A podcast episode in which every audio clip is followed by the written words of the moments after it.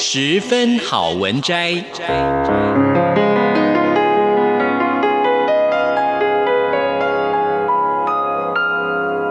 十分钟的心灵补给站。无论是快乐还是悲伤，不管是白天或是黑夜，阅读一篇好文章，也许只要短短十分钟，却能在你的心头低回，往复不已。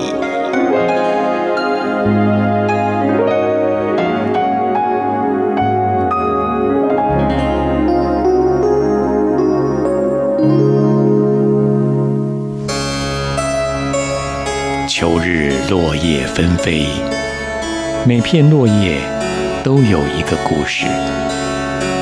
满山遍野的金黄，如此灿烂辉煌的景色，却只能让我想起夏日的灿烂。光与热一去不复返，这是严冬之前短暂的温柔，多么令人费解的温柔，翻来覆去。凝结在空气里的细微骚动，无法释怀。这就是忧郁的气味吗？秋光，每一颗粒子迅速在空气中穿梭，像是在寻找什么？是水汽的影响吗？叶子慢了。草原慢了，溪水也慢，带着淡淡的气息。秋水蔓延着眼前的一切，来到你的脚边。有一段时期，巷底街灯的意象，总让人想起流浪汉。浪子，穿着长风衣，高高的竖起衣领，无奈的双手插进他的口袋，仿佛正站在人生的尽头。多年来，斜风细雨把他原本红润的脸孔削得苍白、疲倦，而刷不去了，留下的是落寞之后。仍然不愿死去的期待。巷底街灯对于他是一种亲切的诱惑，一个美丽温暖的手势，吸引着他，也煎熬着他，叫他无时的想起他所眷恋、他所怀念的对象，不管那是家园还是情人，就在他人生的尽头。与他正隔着一湾清浅，遥遥相望。虽然生命的徘徊可能就此无止无尽的延长下去，他与他的家乡，他与他的梦想，是不可能再相会了。但这流浪者心里，总还存留着一丝温柔的惦念。一份强韧的坚持，一个可以寄托的信仰。而今，我们到哪一个巷底街灯下，去寻找这样一张清醒的、可以洞悉自己全部痛苦的脸孔呢？他已经麻木，不止他，每一个人都麻木了。这是最可怕的死亡。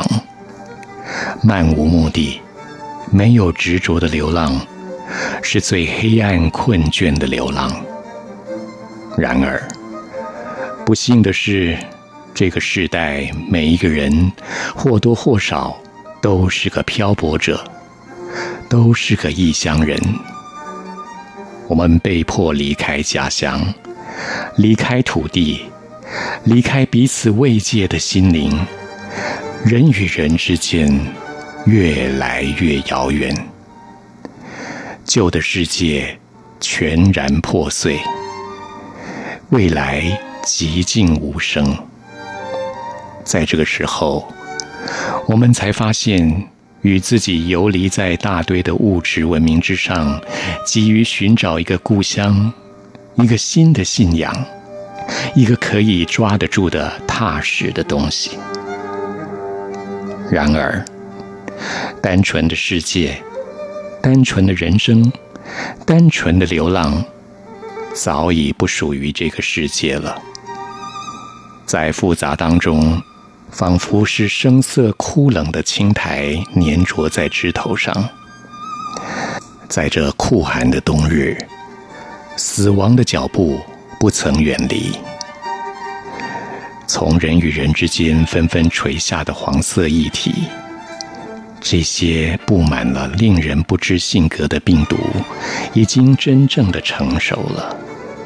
在这样的日子里，每个人对生命都失去了希望，只好尽可能的忽略眼前一副人间炼狱的景象。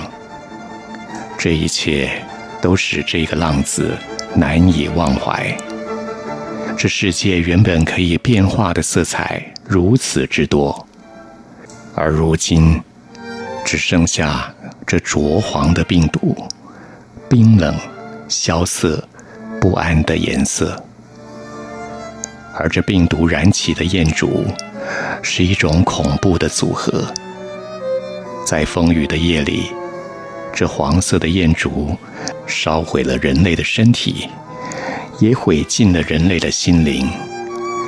在这寒冷的冬夜风雨，撕扯了一切。这黄色的焰火，燃烧在焦黄的土地上，烧尽了所有的生命。幸存的人类只能缅怀过去的家乡。我们都是浪子，从此只能流浪在人生的荒原里，漂泊的旅程中，将永远浮沉在浩瀚的人类困境中，永远也找不到原本那一团茫然的光。以上为您播讲的是《冬季末日》第三章，谢谢聆听。